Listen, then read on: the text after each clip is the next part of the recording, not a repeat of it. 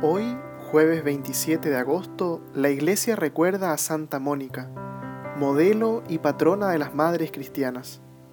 Nació en Tagaste, norte de África, alrededor del año 332, en una familia cristiana.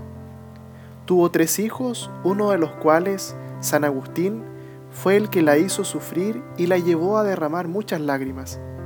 Y es que desde joven él se dejó llevar por el mal camino Mónica, viendo la vida que llevaba su hijo, decidió postergar su bautismo.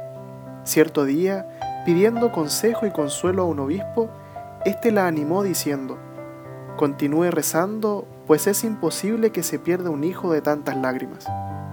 Mónica, en su amor de madre, deseaba a toda costa recuperarlo y alejarlo de la vida de excesos que estaba llevando. Es por eso que viaja a Milán a buscarlo es allí donde sus oraciones son escuchadas. Su hijo Agustín, al principio por curiosidad, después por interés espiritual, comienza a frecuentar los sermones del obispo San Ambrosio. En el año 387 se convierte y recibe el bautismo.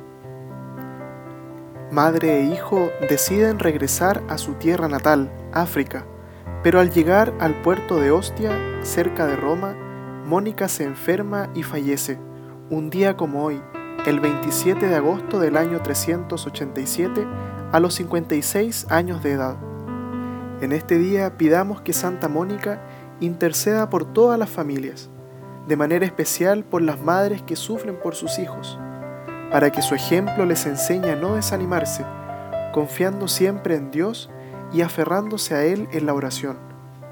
Que el ejemplo de Santa Mónica ayude a los padres de familia en la noble misión de educar cristianamente a sus hijos y a los hijos nos ayude a reconocer en el amor de nuestras madres el amor que Dios tiene por nosotros.